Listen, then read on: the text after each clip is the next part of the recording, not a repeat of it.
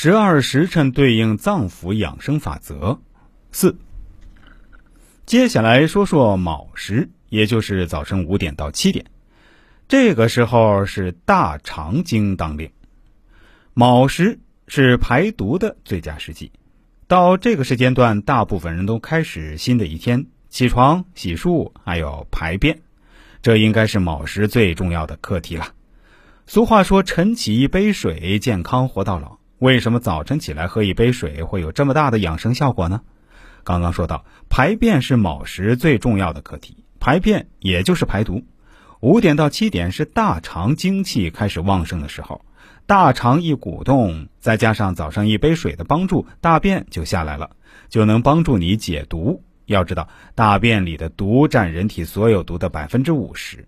要是有便秘习惯，起床后喝上一杯清水，效果会更加明显。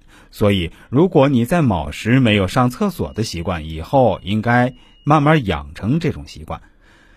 下面我们再来说说辰时，也就是早晨七点到九点，这个时候是胃经当令。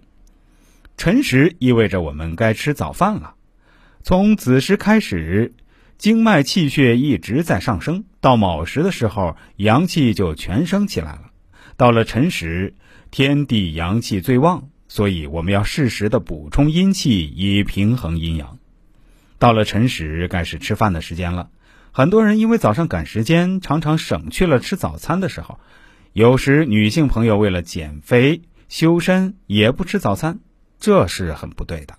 从子时开始，人体的阳气一直在运行。所以，到了这个时候，我们就应该适时的补充一些营养，来维持身体的正常损耗。这个时候，胃经当令，加上这个时候阳气最旺，进食也最容易消化。至于说为了减肥就不吃早餐，这绝对是个谬论。